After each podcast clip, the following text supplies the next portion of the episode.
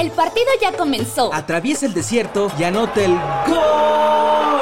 Sigue el rastro de la copa. Sigue el rastro de la copa. Tras las dunas del mundial. Tras las dunas del mundial. Porque el fútbol es universal. Es universal.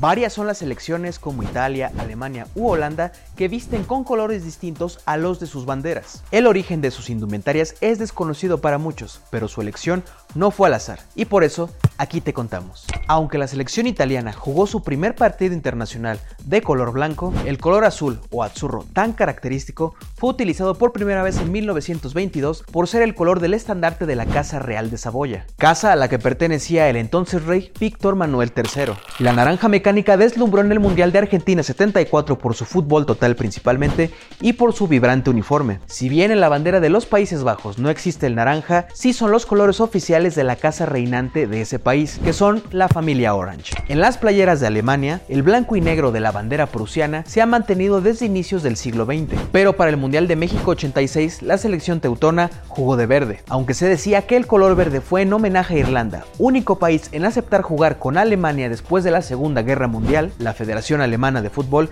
asegura que ese es uno de sus colores oficiales, por lo tanto lo pueden vestir en algunas ocasiones. En sus primeros años de existencia, la selección mexicana afrontó los Juegos Olímpicos de París 1924 con un uniforme muy distinto al que actualmente conoces. El defensa y estrella del América, Rafael Garza Gutiérrez, récord, junto con federativos mexicanos, acordaron vestir de rojo, casi guinda, los próximos encuentros internacionales de México. Fue hasta el Mundial de Suecia de 1958 que el tradicional color verde se convirtió en la equipación principal del Tri. Aún así, México siguió utilizando el color guinda en Copas del Mundo posteriores, siendo el Mundial de 2002 la última vez que se usó oficialmente, hasta 20 años después que regresa en este Mundial de Qatar.